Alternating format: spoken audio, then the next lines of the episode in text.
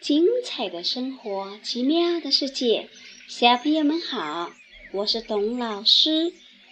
今天董老师想问一下小朋友，暑假很快就要到了，你想跟爸爸妈妈到哪里旅游吗？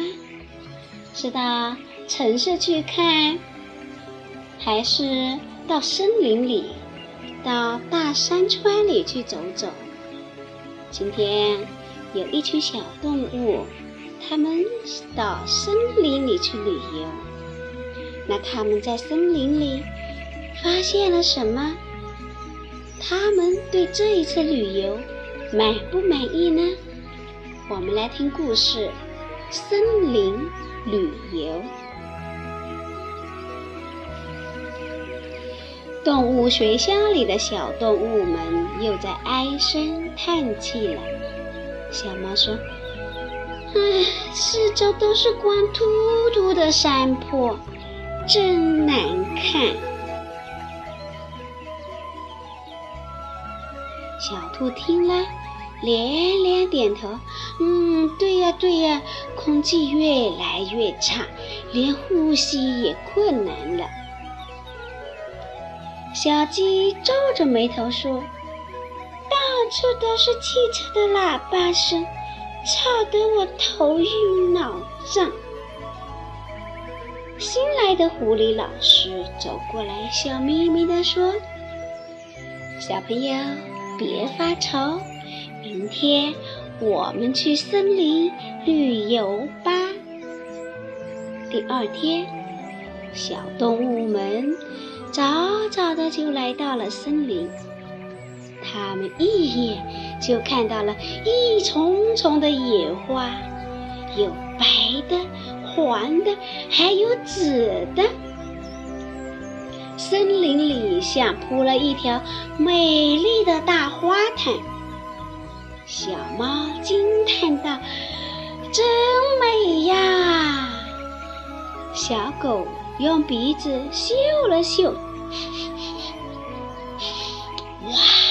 这空气多新鲜呀！小鸡眨着圆溜溜的眼睛说：“嗯，这里好安静呀，只有小鸟的叫声。”大家一起转向狐狸老师，说：“啊，这里怎么会这样好呢？”狐狸老师神秘的抿着嘴笑道：“呵呵，这可是秘密哦。待会儿森林里要开会，那时你们就知道喽。”会议开始了，小动物们迫不及待地提出了自己的问题。大榆树第一个说。我的叶子能把空气中的灰尘粘住，使空气变得干干净净。秀丽的竹子第二个回答：“我能将水分透过叶子的气孔送到空气中，这样空气总是是润润的。我的朋友们坐在一起。”还能降低周围的噪声。美丽的鲜花家族不甘落后，他们派出玫瑰花、茉莉花、白兰花三位代表来介绍花的作用。我们散发出的芳香油能杀死空气中的有害细菌。使空气洁净。这时，传来了窃窃私语声：“还有我们呢，还有我们呢！我们能提早知道哪里的环境被污染了。我们有一个新的名字，叫做环境污染指标植物。”小动物们仔细一看，原来它们是松树、梧桐和桃树等。植物们又异口同声地说：“我们还能吸收二氧化碳，吐出新鲜的氧气，所以森林里总是那么美丽、安静，而且空气清新。”小兔兴奋地说：“如果把花草树木种到幼儿园和家的周围，那空气就会变得清新了，山坡也就变绿了。”对对对对对对！小动物们齐声喊起来：“咱们赶快回去种花、种树吧！”小朋友。听了树林里植物们的自我介绍，你们应该知道它们是多么有用了吧？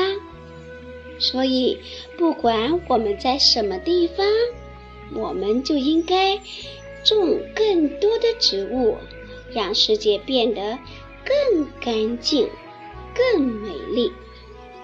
所以，小朋友，董老师在幼儿园种的花还有草。你们一定要好好的爱护它们，不要再摘树叶喽。好了，今天晚上的故事结束啦，也就是说，我们的森林旅游结束了。以后有时间，叫爸爸妈妈带着我们到山川、田野、森林里去旅游。去大城市的旅游。不是很好玩的哟，你还记得那个小白云进城那个故事吗？所以，如果想开开心心的旅游，就应该多到花草树木茂盛的地方去，让我们的心得到一些净化。好了，小朋友，今天晚上的故事就到这里结束。歌曲呢，就是我们一直都在听的《魔幻森林》，是不是很好听呀？那么多的小鸟伴着我们听完了故事，它还会将伴着我们进入甜美的梦乡。小朋友，晚安。